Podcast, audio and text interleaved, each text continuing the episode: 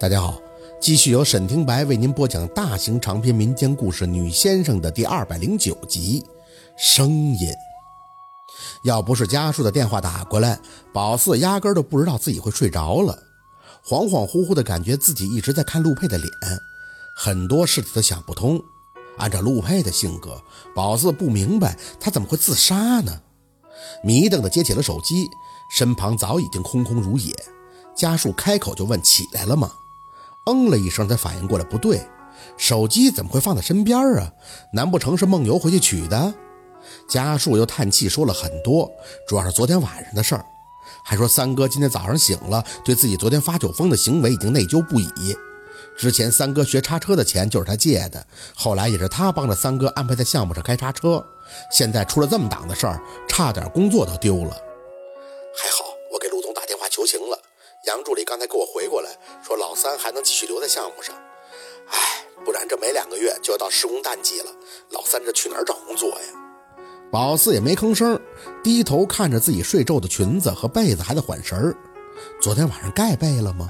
好像没有吧。还有手机，这怎么出现的呢？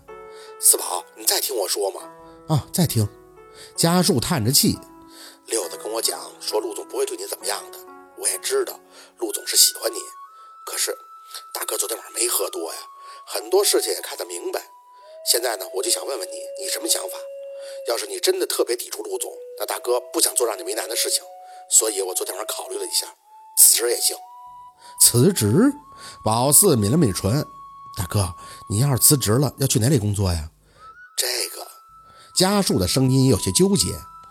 我一直都之所以能够升职，还捞了个办公室主任当。都是沾你的光啊！尤其是陆总在人前叫我的继承大哥，他给我的所有东西都是因为我有个被他喜欢的妹妹。可是大哥从小看你长大，知道你是个善恶分明的人。再说了，奶奶那阵也说过，你遇事儿拎得清。我虽然不常回老家，也知道家里的事儿你都跟着操心的。我不想让你难做，四宝啊，大哥没出息，还是个残疾人，可是大哥的心没残疾呀。我不怕重新去当泥工的，真的。哼，善恶分明，那是吗？要是真的拎得那么轻，那昨天晚上或许就应该先狠狠地甩陆佩几个耳光，才算是解气吧。心里叹着气，嘴上却是笑的。大哥，你开什么玩笑啊？你比我大十岁，啥事不比我明白呀？陆佩跟我的事儿和你没关系，你好好做你的工作。嫂子现在都怀孕了，别总操心没用的，多赚点钱。都是有老婆孩子的人了，要多照顾自己的家庭。陆佩的事儿我自己处理，你别跟着合计了啊！家树良久都没有应声，半晌才吐出了几个字：“四宝哥，谢谢你了。”陆佩说：“这是人性。”可宝四觉得是身为普通人的无奈。大哥就是矛盾，可他也没有藏着掖着。不管他是不是真的想辞职，最起码他说了：“大哥，咱们是一家人，你说谢谢做什么呀？”对了，陆佩说那个房子怎么回事啊？你要买房子吗？差多少钱啊？啊，就是之前跟你嫂子去看的房子，小区就在办事的那个酒店附近。我也不清楚陆总怎么知道我去看房子的，房价高，我跟你嫂子一直在犹豫。杨助理今天上午给我回电话的时候还说了，房子要想定，记得跟他打招呼，陆总那边会帮忙张个嘴，至少装修费用会省出来的。家树絮絮叨叨的说了很多。四宝啊，这事儿你不用跟我操心，我手里呢有个十几万。这边陆总还说我可以预支工资，杨助理说陆总也可以借我钱全款买房，但我觉得那情分实在是还不起，所以呢，我就想先预支工资，之后啊自己再还贷款。哦了一声，兜兜转转，说白了还是要靠陆佩呀，不然家树所有的计划那都落实不了。大哥，我手里还有一万，拿去用吧。家树有些着急，哥这就够过意不去的了。哎，对了，还有你嫂子金项链。我今天早上才看见，他说是你给他买的。你说你花那钱干嘛呀？你现在也难呀。放下了手机，脑子还有些晕，不自觉地看向自己的床边。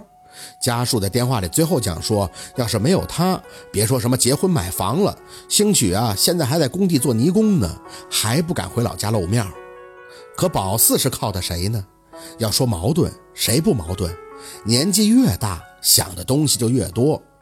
嘴里说着不要不要，可人家硬给了，不也怀揣着一丝难以启齿的窃喜接受了吗？人性也亦然呀。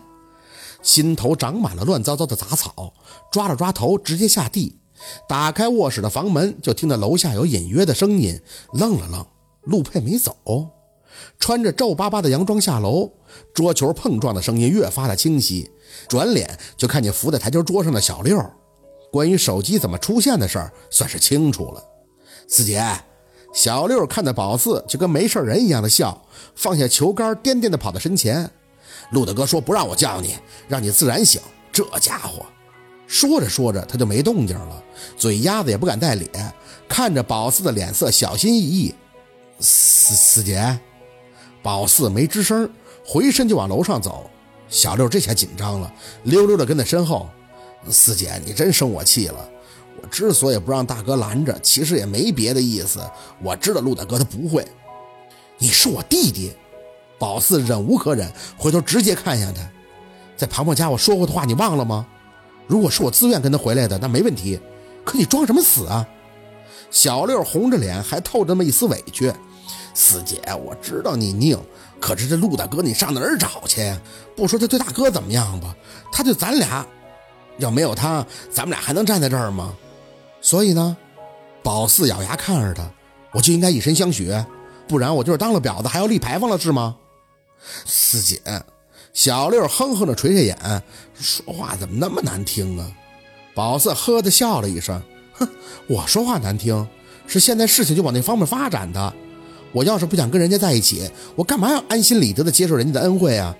小六，我很讨厌这样的自己，你知道吗？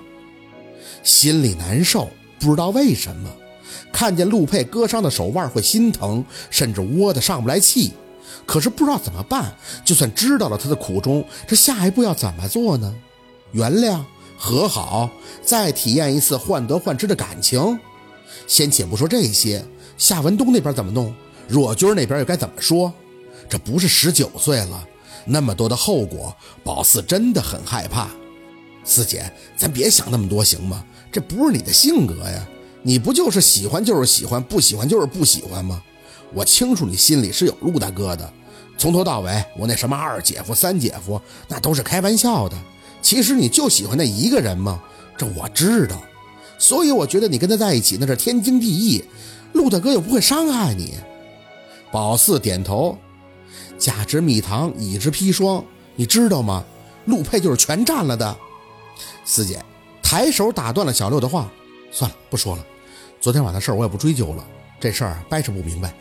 最后几个字无声的吐出：“我也讨厌我自己。”小六默默的跟在身后，嘴里小声的说着：“嗯，陆大哥早上赶飞机前让我过来的，他说不让你回大胖那儿，让你在这儿住，等他回来，说要工作给你，酬劳很高，你会喜欢的。”没言语，想起之前还有换洗的衣服在这儿，应该没人给他扔了，正好把这裙子给换了。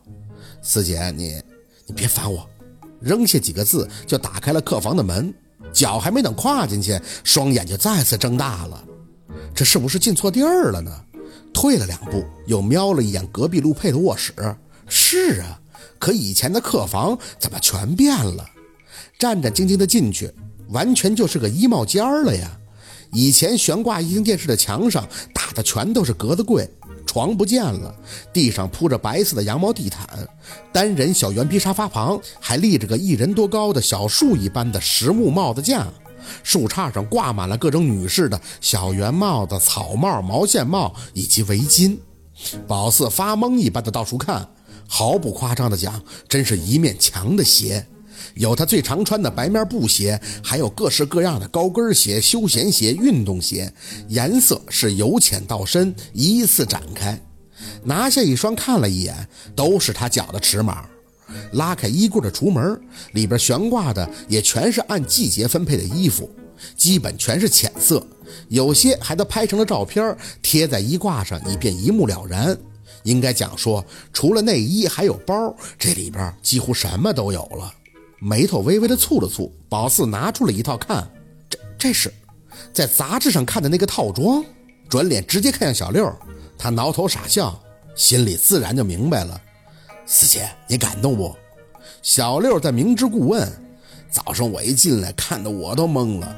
谁想到陆大哥能这么用心呀？他还特意给你空了一面墙柜呢，肯定到时候让你自己去选的。衣服啊、鞋呀、包啊，都是你们女人喜欢的。